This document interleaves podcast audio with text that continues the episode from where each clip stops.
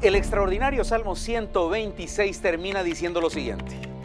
Los que sembraron con lágrimas, con regocijo cosecharán.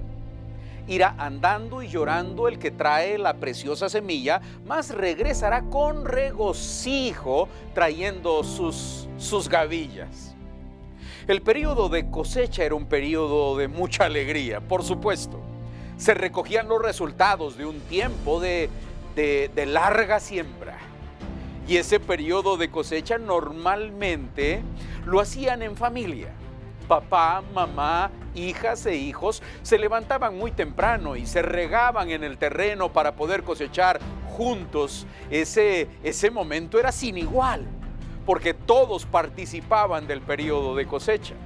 Las gavillas eran, eran grandes manojos, eran grandes manojos de trigo que de esa manera se recogía la cosecha manojos que, que abrazabas con los brazos porque eran enormes las gavillas para luego ser transportada la cosecha a los graneros y guardarlos.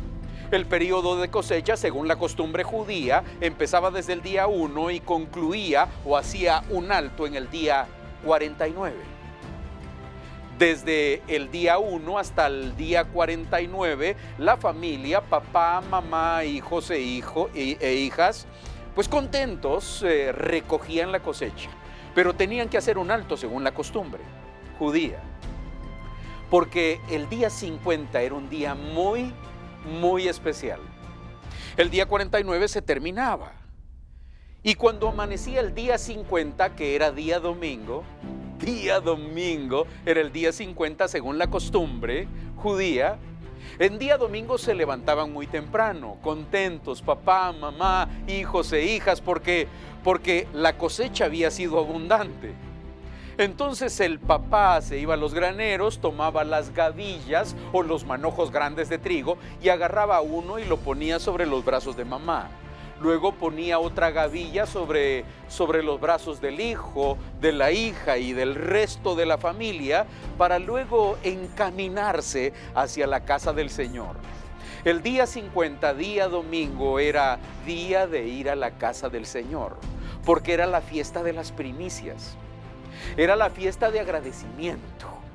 Y la familia se iba junta uno con el otro y muy contentos porque querían agradecerle al Padre que está en los cielos su misericordia que había sido buena en el periodo de siembra y de cosecha y por eso es que las familias reunidas se iban de esa manera a agradecerle al Señor. Qué lindo tiempo. Honraban al Señor en el altar poniendo las gavillas que llevaban en sus brazos, demostrando que ellos estaban muy agradecidos.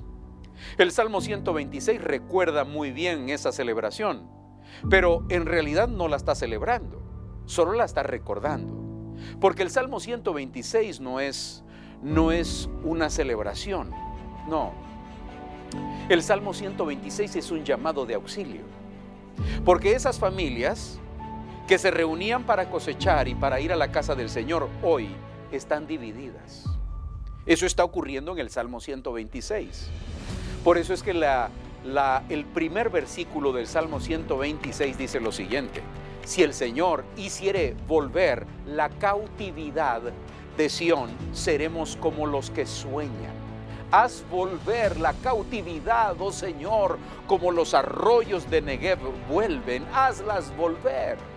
La cautividad era horrible para las familias porque el enemigo cuando batallaba contra el pueblo del Señor y vencía, se llevaba cautivos a los hombres, hombre papá, hombre hijo, para hacer trabajos forzados, como por ejemplo el imperio egipcio haciendo sus grandes pirámides necesitaba las fuerzas de los hombres y se llevaba a los hombres amarrados, atados, prisioneros.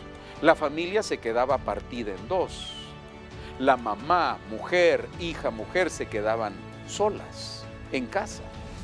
Entonces el Salmo 126 es un llamado para las mujeres que quedaron solas, para que oren por los cautivos hombres de su hogar, para que le digan al Señor, haz volver a nuestros hombres a casa une de nuevo a nuestras familias para que podamos cosechar juntos y estar felices y llegar a la casa del Señor y darle gracias al Señor porque ha sido bueno, Señor, haz volver a nuestras familias.